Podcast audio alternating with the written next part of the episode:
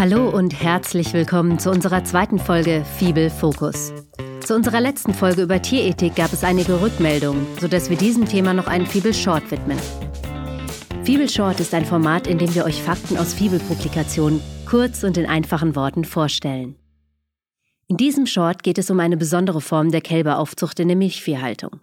Normalerweise werden Milchkühe und Kälber wenige Stunden nach der Geburt für immer voneinander getrennt. Doch es geht auch anders, nämlich mit der sogenannten kuhgebundenen Aufzucht. Mit dieser hat sich Renny Eppenstein aus dem Nutztierdepartement am Fiebel in ihrer Masterarbeit intensiv befasst und sie hat einiges darüber herausgefunden, wie sich die kuhgebundene Aufzucht auf die Gesundheit der Kälber auswirkt. Hintergrundwissen zum Rindvieh. Es ist enorm sozial. Die Trächtigkeit einer Kuh ist mit neun Monaten ebenso lang wie die Schwangerschaft einer Frau. Lässt man das Kalb nach der Geburt bei der Mutter, so trinkt es in den ersten Wochen jeden Tag bis zu achtmal.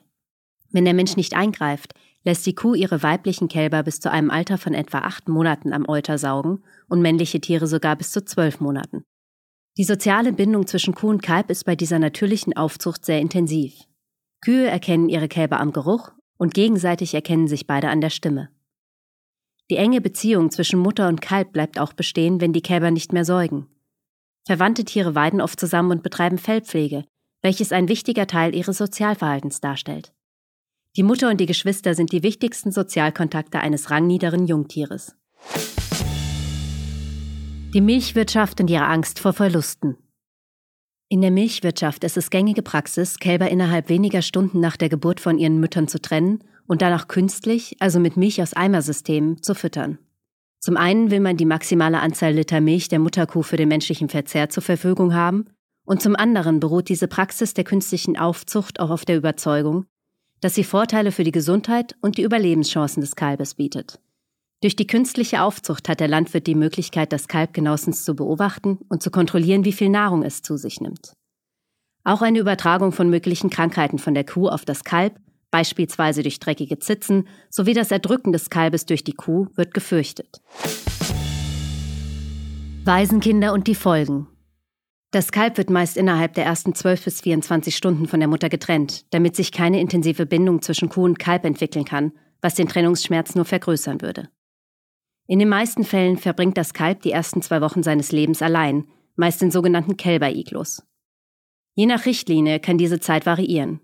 Zum Beispiel ist in der EU-Bio-Verordnung maximal eine Woche Einzelhaltung erlaubt. Nach den Bioswiss-Richtlinien hingegen ist eine Dauer von acht Wochen Einzelhaltung zulässig. In der konventionellen Haltung in der Schweiz ist laut Tierschutzverordnung eine Einzelhaltung bis zu 16 Wochen möglich. Gefüttert werden die Kälber in dieser Zeit mit Flaschen, Eimersystemen oder Automaten mit Gummisaugern. Nach der Einzelhaltung werden die Kälber gemeinsam in Gruppen gehalten. Das ist das erste Mal, dass sie wieder aktiv Kontakt zu Artgenossen haben. Diese Art der künstlichen Kälberaufzucht ohne Kuh ist für ihre hohen Krankheitsraten berüchtigt.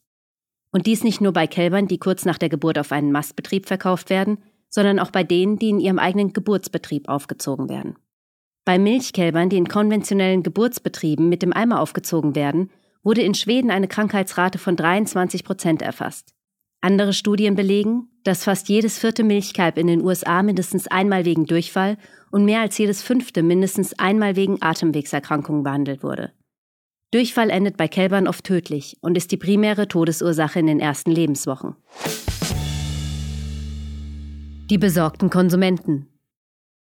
In den letzten Jahren hat die zunehmende Besorgnis der Öffentlichkeit über die frühe Trennung der Kälber von der Mutter dazu geführt, dass Milchviehhalterinnen und Halter, insbesondere im Biosektor, sogenannte kuhgebundene Kälberaufzuchtsysteme eingeführt haben. Diese Aufzuchtsysteme ermöglichen es auch Kälbern von Milchkühen am Euter einer Kuh trinken zu können. Das muss nicht unbedingt immer die leibliche Mutter sein. Es kann auch eine Ammenkuh sein, welche mehreren Kälbern erlaubt zu saugen. Hier ist allerdings der Nachteil, dass die Ammen die Kälber zwar saugen lassen, sie allerdings nicht ablecken. Weil die Ammen dieses weniger fürsorgliche Verhalten zeigen, ist auch die gesundheitsfördernde Wirkung eingeschränkt.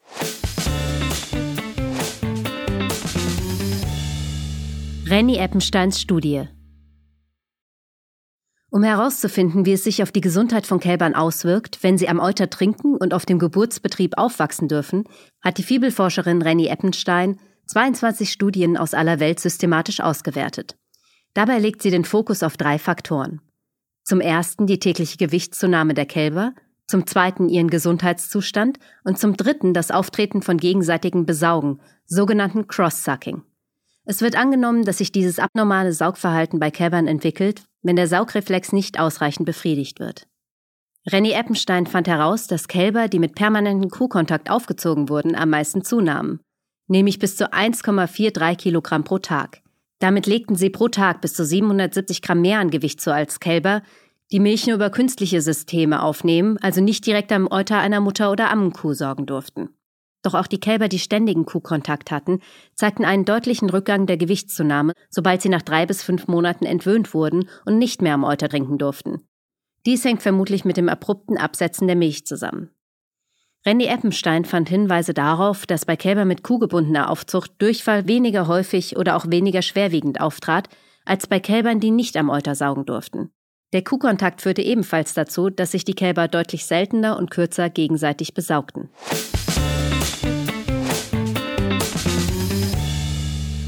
Ohne Pionierlandwirtinnen und Landwirte geht es nicht. Das Vorurteil, dass die kuhgebundene Aufzucht ein Gesundheitsrisiko für das Kalb darstellt, widerlegten auch anschließende Betriebsbesuche in der Schweiz und in Süddeutschland. Bei circa 20 Landwirtinnen und Landwirten, die Kälber auf ihren Biobetrieben kuhgebunden aufziehen, hat Renny Eppenstein die Gesundheit aller Kälber bewertet und sich die Behandlungsjournale der Betriebe ein Jahr rückblickend angeschaut. Das Resultat war deutlich. Die beobachteten Kälber waren seltener krank und sie brauchten deutlich weniger Antibiotika im Vergleich zu Kälbern, die in künstlichen Systemen und ohne Kuhkontakt aufgezogen wurden. Es fiel zudem erneut auf, dass insbesondere Durchfall bei den Kälbern auf Betrieben mit kuhgebundener Aufzucht seltener und weniger schwerwiegend auftrat.